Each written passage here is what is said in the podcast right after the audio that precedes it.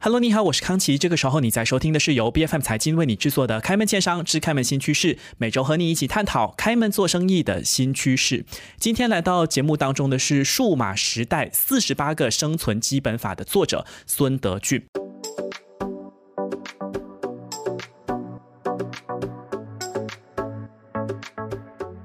其实我们在讲这个科技的时候，可能好几年前，甚至到好几个月前，我们可能都会觉得说，哦，硬件的这个配备可能会越来越难追。为什么？因为以前的手机一用就是好几十年，呃，十几年都不会坏的。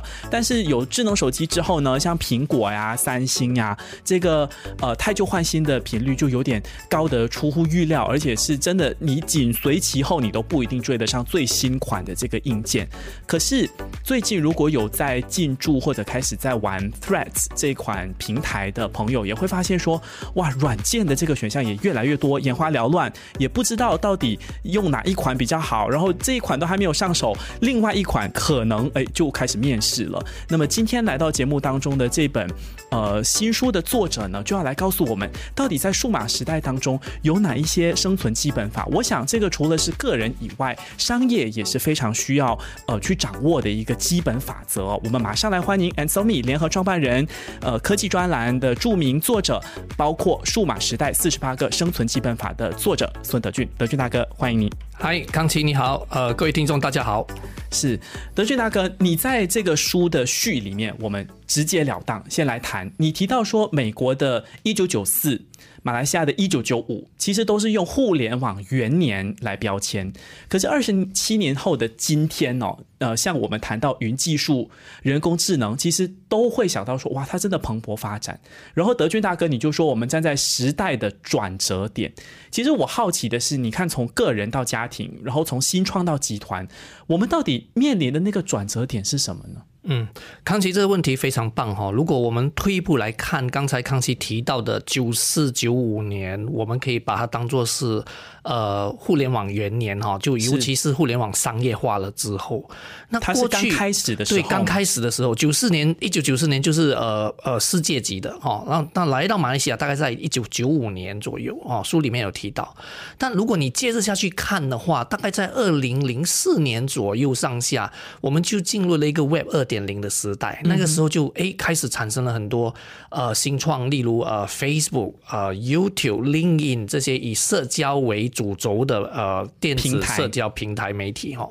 在这样推演下去的话，二零零七年 iPhone 横空出世哈，Steve Jobs 在二零零七年推介 iPhone，也开启了呃接下去十五年辉煌的。呃，移动互联网的年代，所以在这每一代的呃转折的时候，你都会发现，哎，呃，一个新的东西出现了，一个新的机遇也出现了。那在这个时候，这个节骨眼又是什么呢？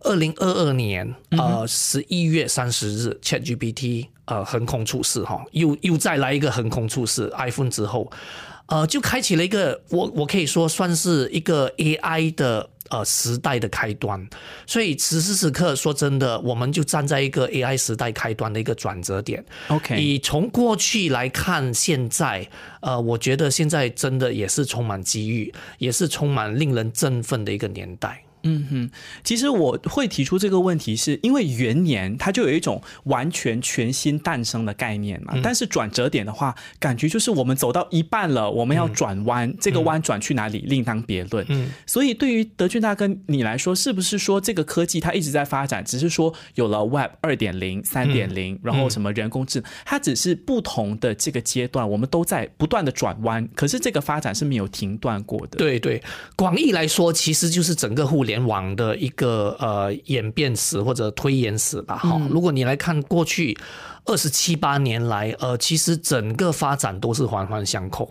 OK，好，呃，如果说，哎，呃，社交媒体二零零四年左右啊诞生的时候，到二零零七年移动互联网诞生的时候，如果没有移动互联网，让我们随时随地都可以把这些自己的一些想呃自媒体的一些内容传输上去的话。呃，怎么样可以让呃就是社交媒体这么样广泛流行，对不对？的确，所以呃，当我们来看科技的整个演变的时候，它绝对不是一个个体，它绝对是一个环环相扣的，每一代每一代都会紧紧相连，互相影响，呃，并且造成之后的一个整个大变局的一个情况。嗯哼，可是按照德军大哥你这个讲法，我相信很多的这个收正在收听的朋友，听到今天的主题就会思考说，诶，又谈科技的话，我就会想，我还有其他选择吗？我哪怕是在转折点上面，我也必须要去适应了，不是吗？就好像当年互联网，我就算不会用。到最后它普及了，嗯，大家都在用的时候，我都还是得要去适应，都得要去 pick up。嗯，那现在的这种人工智能也好，云技术也好，各种新兴的科技。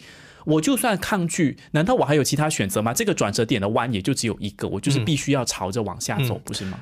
其其实应该说，呃，大家都已经在用了。好，如果你说 AI，你抗拒 AI，你抗拒人工智能，你不希望人工智能进入你的生活。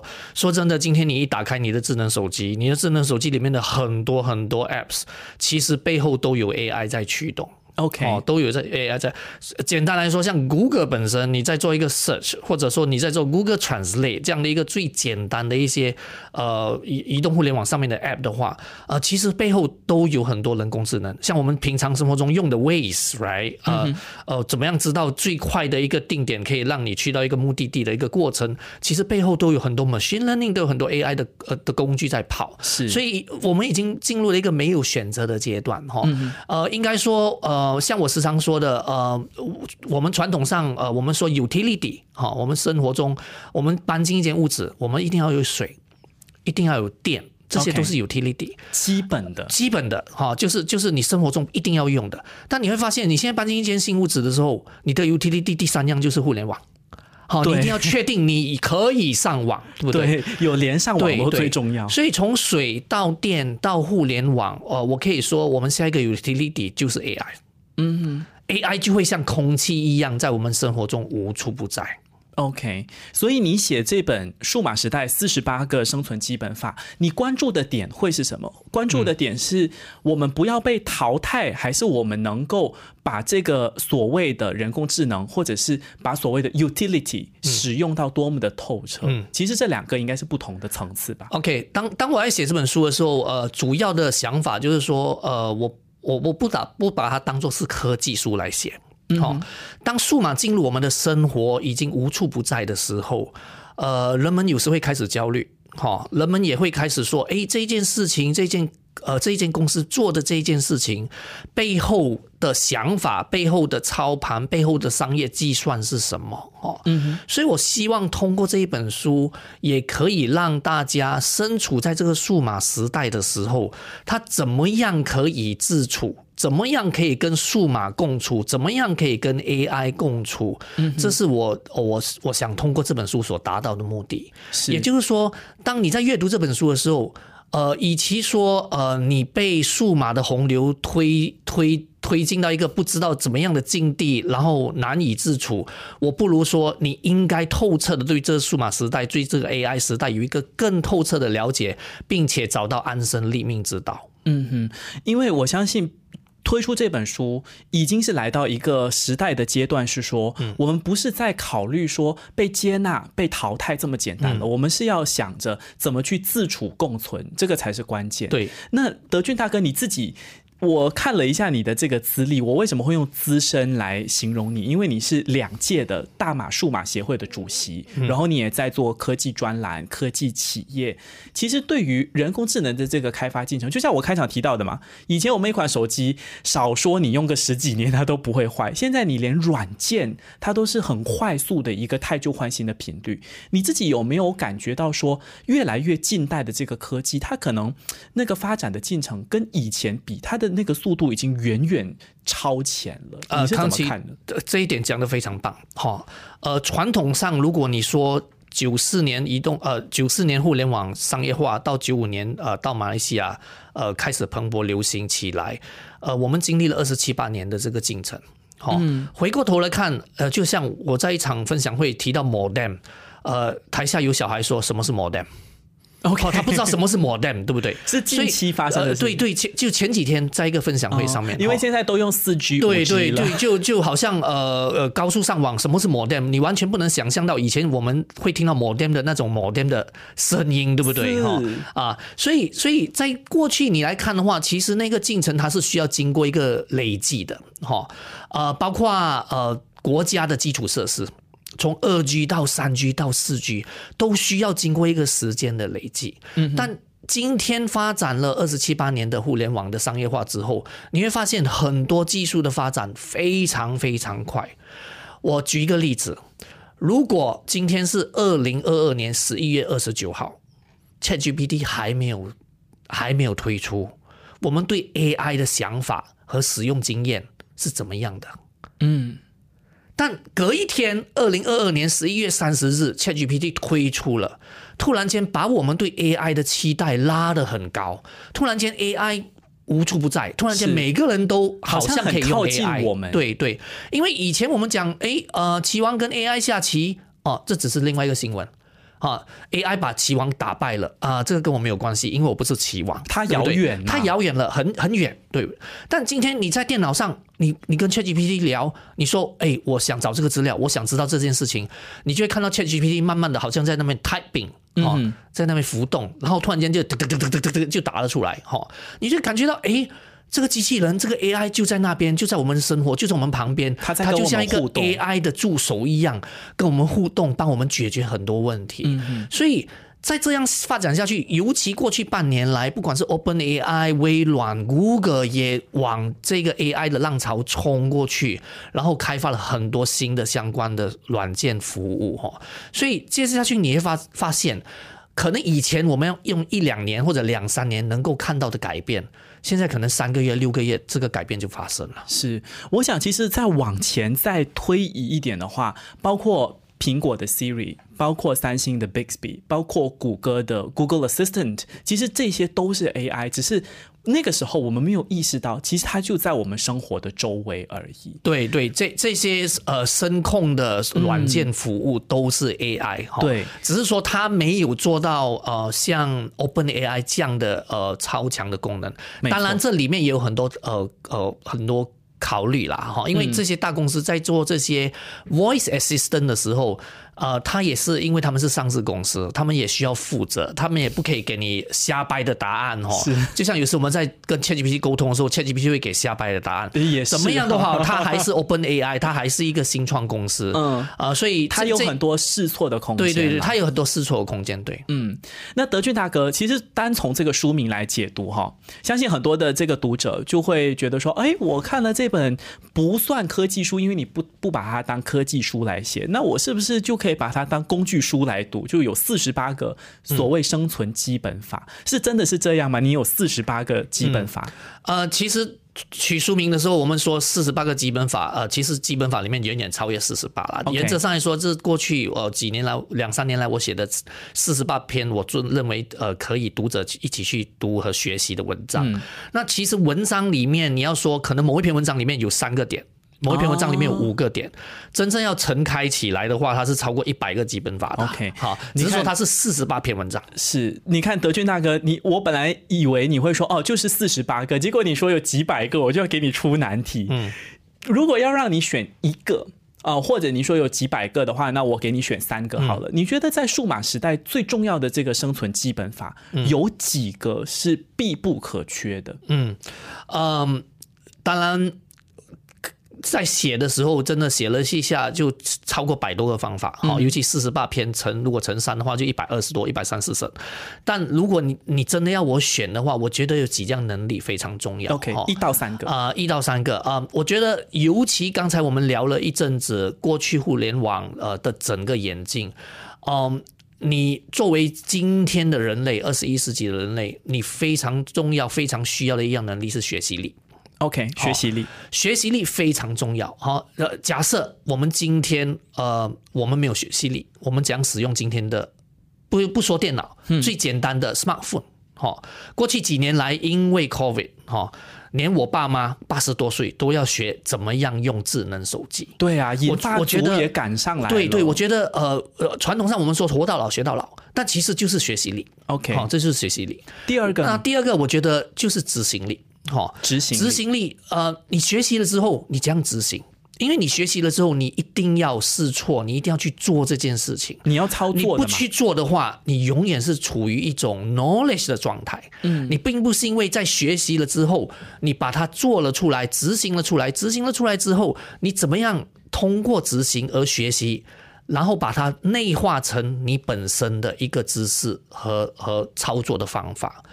最后，我觉得从个人到集体，哈，呃，连接力非常重要。好 OK，连不管是？连接，就是你和人人和人之间的连接，嗯哼，好啊，或者说人和公司之间的连接，公司和公司之间的连接，甚至你自己本身如何使用移动互联网，或者说现在的 AI 工具，或者说互联网的工具，你怎么样把这些工具连接到传统的东西？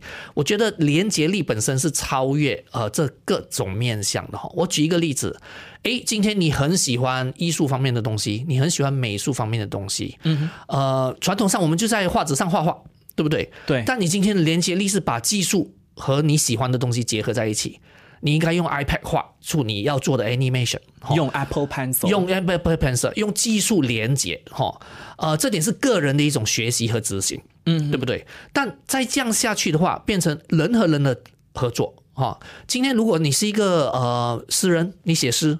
你可不可以跟一个很会刚才画 iPad 画的人合作，嗯，开一个诗画展，right？就把科技和文学结合在一起，这也是一种连接力。明 Right 白。但公司之间也要连接力哈。我们传统上书里面有讲到微软哈，微软呃在二零一四年之前呃呃其实面对了很多问题。OK 它应该一直以来都是一间一党独大的公司。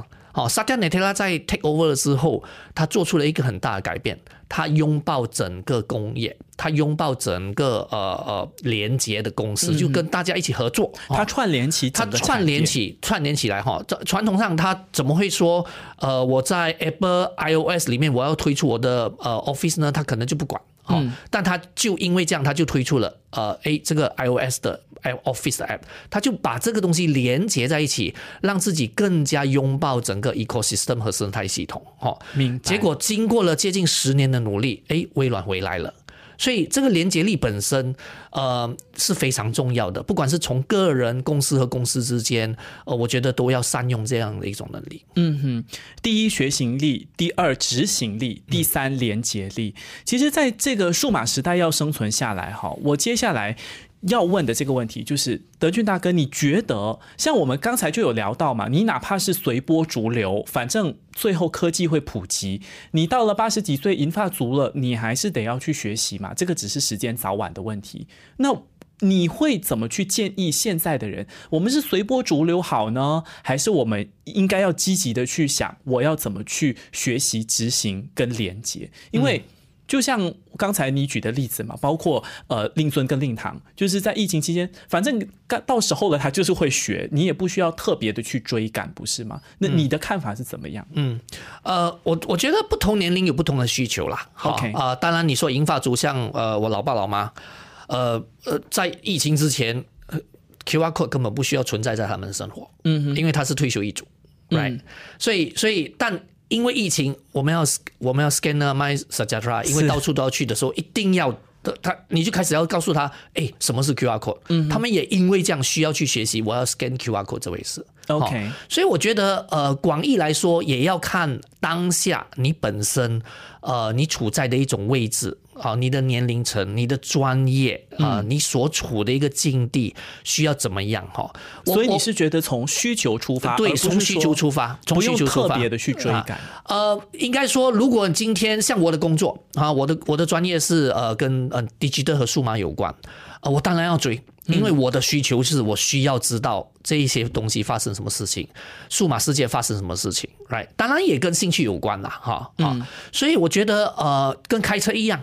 好，今天你说开车是不是我们生活的需求？是的，因为我们从点 A 到点 B，我们就需要开车。嗯，但我们不会开车的话，我们也可以叫 Grab 吧。也是哈不会开车的话，我们也可以搭公共交通啊，嗯，只是说方法可能困难一点，明 right？白可能成本比较高一点，所以我觉得，呃，数码世界让我们享有不同的选择，是今天我们面临的一个情况。嗯，这个不同的选择是，诶，随波逐流呢？我我倒不觉得是随波逐流这回事，而是因为数码让我们生活产生不同的选择。OK，好，在这种不同的选择底下，作为个人，作为个体，你可以做出你今天相对的决定。嗯，在什么时候是不是要学这个事情对了？对，中午要不要吃饭？要吃饭，要 Grab Food 呢，还是要打开车出去打包？开车出去打包，天气很热，怎么办？嗯，对不对？但如果不要的话，不想出门的话，哎，工作也忙，要在家里完成工作，就叫 Food Delivery 啊。对不对？是所以我觉得今天数码时代的的身处在数码时代的我们，呃，最棒、最美丽的一个机遇就是我们充满选择。嗯哼，在不同的选择底下，你可以做出一个决定，你到底要做一个怎么样的人？是我觉得这是这个时代有趣的地方。从需求出发，选择多了，但是我相信伴随而来的应该也会有危机吧？因为上一道问题我们提的是，你是要随波逐流，时候到了你学一学就可以上手，还是说你要去追赶这个科技的发展？因为我们在这个人工智能的时代，听到最耸人听闻的就是说，以后哦，这个机器人会取代我们人类的，我们的工作会流失的，因为机器可以代替的，等等等等的这些讲法。所以以后可能老板就会问，你会不会用 Chat GPT？我要你搜集资料，或者老板就会问，你会不会其他的某种人工智能的工具？所以德军大哥，你会怎么去解读我们现在面对的危机？其实我们是不是真的面对很多的这个挑战跟潜在的危机呢？嗯，这也是过去半年来，呃，我在不同媒体或者不同分享会遇到最常见的一个问题。嗯，好，我们在这个 AI 的时代，作为人类应该怎么样和 AI 共处？好、包括企业也是啊，包括企业也是。当然，康熙刚才说，呃，老板明天或者未来会问你会不会用 ChatGPT 或者用 AI 工具来完成工作，其实已经发生了，昨天已经发生了，不是明天的事情。OK 啊，所以，嗯、我我觉得就像之前讲到的，呃，数码也好，AI 都好，它都已经是一个大浪潮啊。我们在这个浪潮底下，我们要讲求勇，并且还可以生存，哈、那我们面对的危机是什么？呃我我觉得危机本身，当然，呃，从危机来看的话，今天如果你说各大科技大厂他们在推出呃 AI 工具的时候，很多时候他都会说，诶，我给你这个 AI 工具是 with safety，嗯哼他时常会强调这个 with safety 这回事。，OK，安全至上。安全性，安全性哈、哦。今天如果说你讲 AI，如果呃，如果某公司推出一个 AI 开发的开动的一个汽车，它当然要确保你在开的时候不会有生命危险。OK，自动驾驶，未来的自动驾驶、安全很重要。即使 ChatGPT，我们在用 ChatGPT 的时候，也要有一个安全意识。是什么东西危险呢？What if 他给你错误的资讯嗯，？Right？What if 他给你错误的资讯？微软呃，在过去几呃几个月来，他们就导入了 GPT 的工具哈、哦，然后会开发它的呃新的 Office 的软件，就是我们传统上用的 Microsoft Word、PowerPoint、Excel 这一些啊、之后都会有 GPT 的功能，让你自动哦生成内容。生成 email 的 content，生成 PowerPoint，生成 Excel 的 table，但它时常告诉你 with safety，就是在你使用的时候，你绝对不要把它当做是一百八先准确。嗯哼，你不能完全的依赖它。我我觉得微软在做这个产品的时候，他很聪明。他说，呃，这个软件叫 Copilot，副驾驶，OK，副驾驶，它只是辅佐你。作为使用者的康奇或者德俊，你还是主驾驶，你还是那个 pilot。哦，所以我们在使用数码工具，在使用 AI 工具的时候，很多时候非常重要的就是说，你要一个 mindset，这些东西 generate 出一些东西的时候，或者说生成一些新的 image 的时候，这些东西都需要标注，哎，这是 AI 生成的。为什么呢？我们要不要误导人家说这个是我画的，这个是我写的？当然，写一个有板有眼的 email 其实很简单，哦，但你写三十分钟，你用 ChatGPT 写三三十秒，很快你改一改你就寄出去了，这就提高了我们的效率。包括你可能去求证一些资讯，顶多就十分钟就解决。对对对对，所以我觉得在使用这一些东西的时候，很多时候这个安全意识非常重要。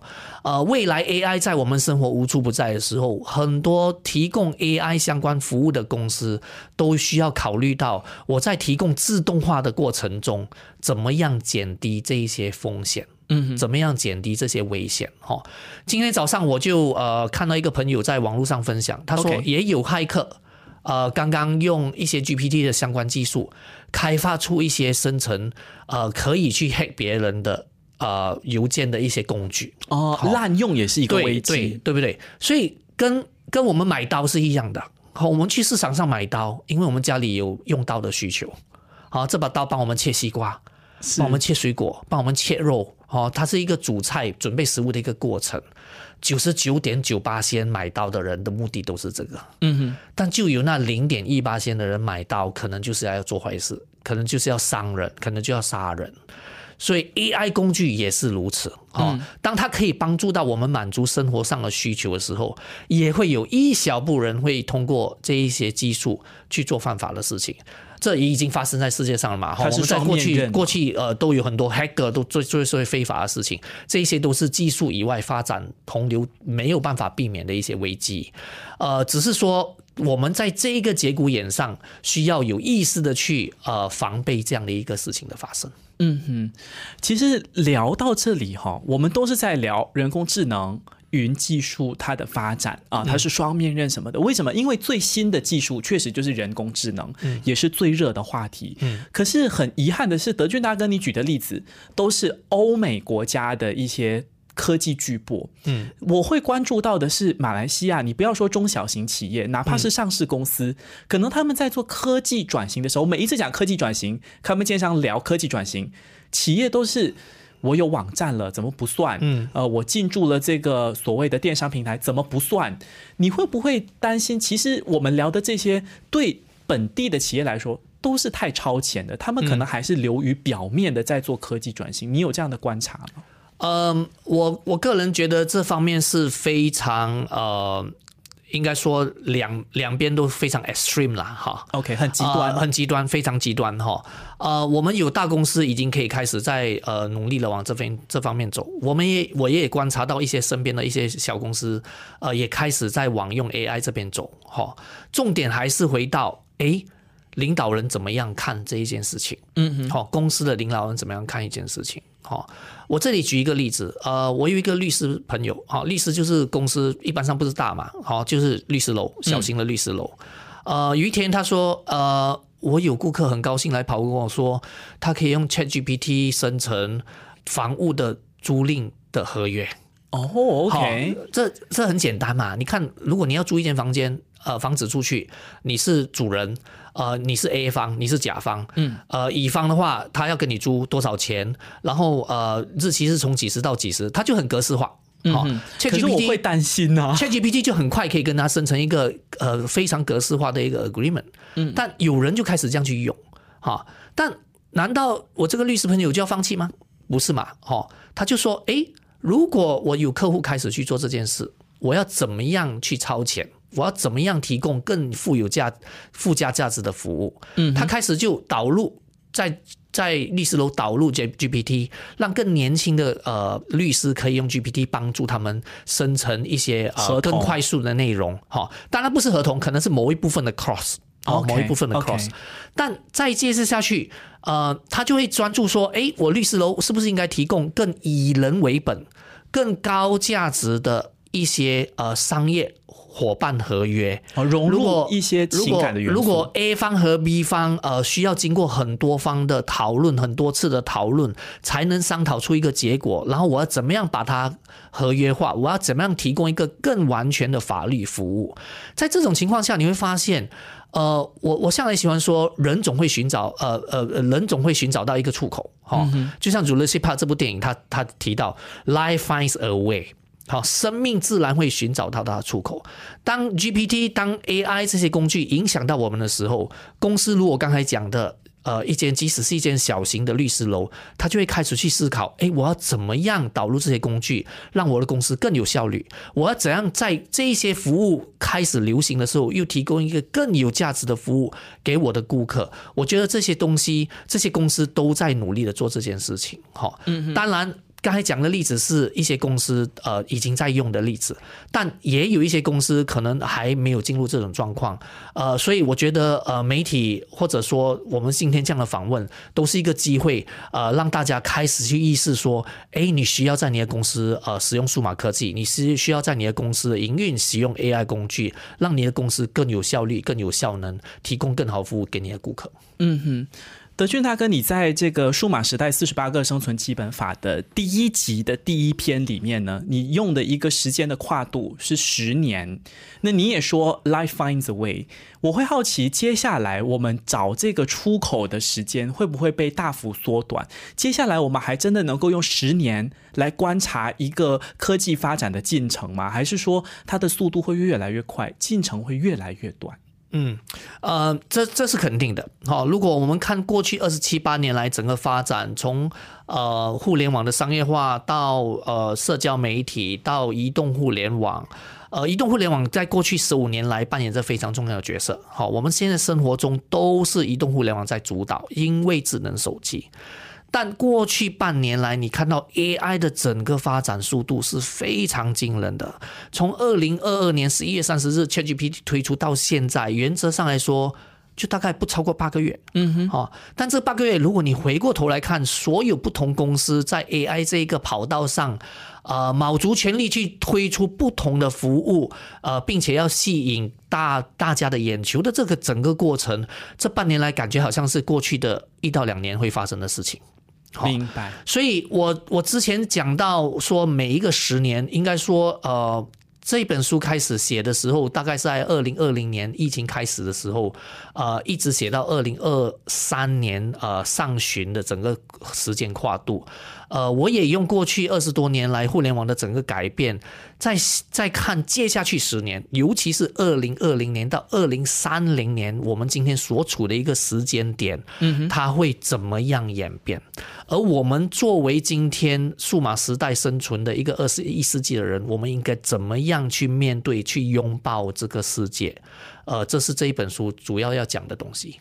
嗯，接下来的十年也好，五年也好，三年也好，我们要怎么去拥抱这个世界？最重要的是要 find a way，让我们能够跟科技的时代共存，然后找到一个自主的方式。我们今天再一次谢谢 Ansomi 联合创办人、著名的科技专栏作者，也包括《数码时代四十八个生存基本法》的这本新书的作者孙德俊，德俊大哥，谢谢你，谢谢大家。开门见山之开门新趋势是 B F M 财经制作的节目，你可以在财经官网 c a i j i n dot my b f m dot my 或者最新版本的 B F M App 以及各大播客平台收听到我们的节目。这个节目每逢周四早上十点准时更新，更多精彩内容欢迎您到 Facebook、Instagram、LinkedIn、TikTok 以及 YouTube 搜寻财经的财，今天的金。我们开门见山之开门新趋势，下期再见。